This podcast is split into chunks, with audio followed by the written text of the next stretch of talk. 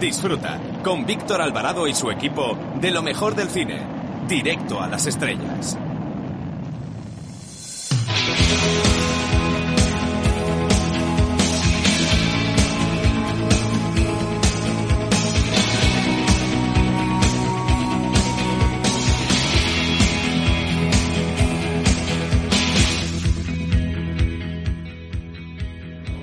Tardes.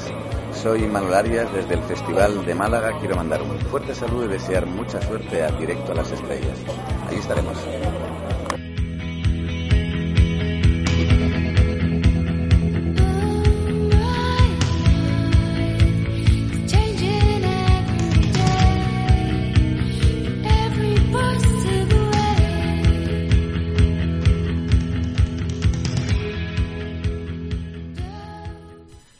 Esta semana abrimos el programa recomendando un clásico moderno como Blade Runner, que es una de las grandes cintas de ciencia ficción junto a Gattaca, en la que se hablaba de la manipulación genética y sus consecuencias. Esta cinta fue dirigida, como recordarán, por Ridley Scott y protagonizada por Harrison Ford, y se basaba a su vez en una novela de un genio de la literatura de ciencia ficción como Philip K. Dick, todo un experto en contar historias de máquinas autoconscientes.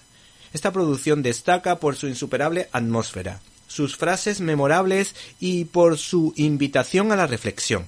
Si no has visto esta película y eres un gran cinéfilo, no puedes perderte Blade Runner. Bienvenidos a una nueva edición de Directo a las Estrellas.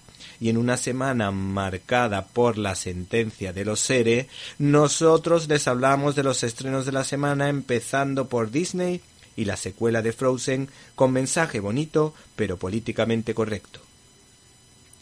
Hacía tiempo que la competencia no la hacían películas españolas, pero hay que decir que esta semana el cine español entra con fuerza por partida doble con el western de Benito Zambrano Interperie y con Adiós protagonizada por Mario Casas.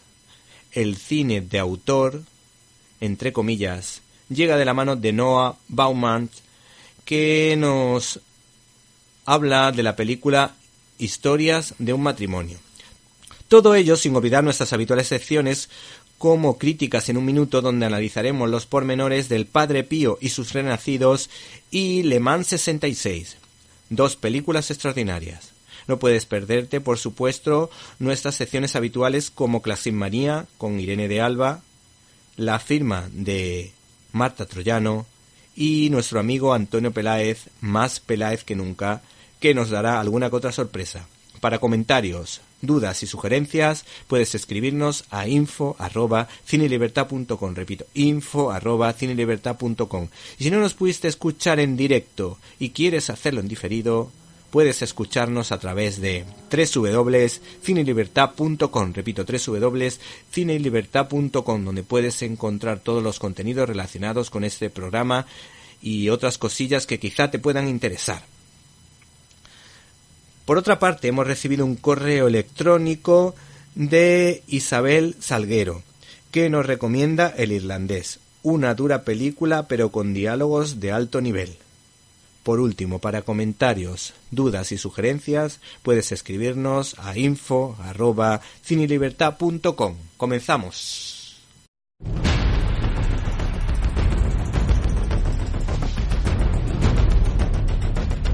Storyboard.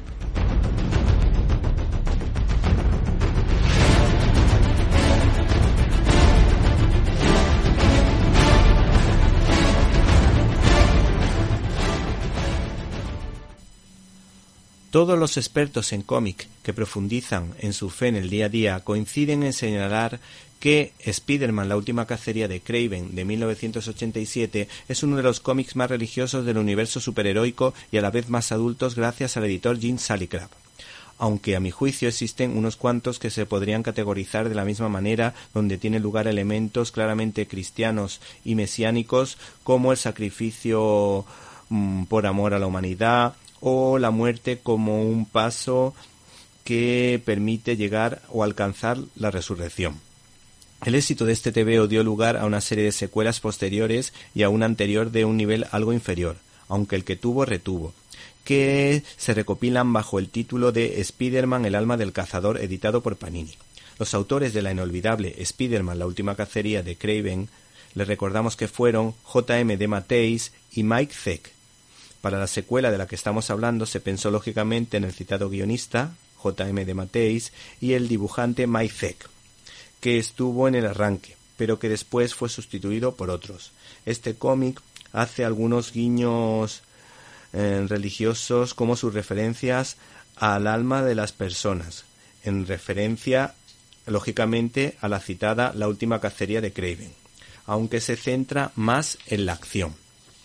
También incluye un what if, que se pregunta qué hubiese pasado si Craven hubiese matado al trepamuros, así como nos cuenta la primera aparición en 1983 del oscuro personaje de Alimaña, cuando todavía J.M. de Mateis no era una estrella. Finalmente, este recopilatorio sirve para constatar el interés de los autores por transmitir una serie de valores positivos para los lectores como los que salen del corazón de la tía May. Creía que eras diferente. Creía que May Parker te había criado con principios, con moral. Las referencias a su tío Ben quedan patentes en las reflexiones de Peter Parker. ¿Por qué la vida es sufrimiento?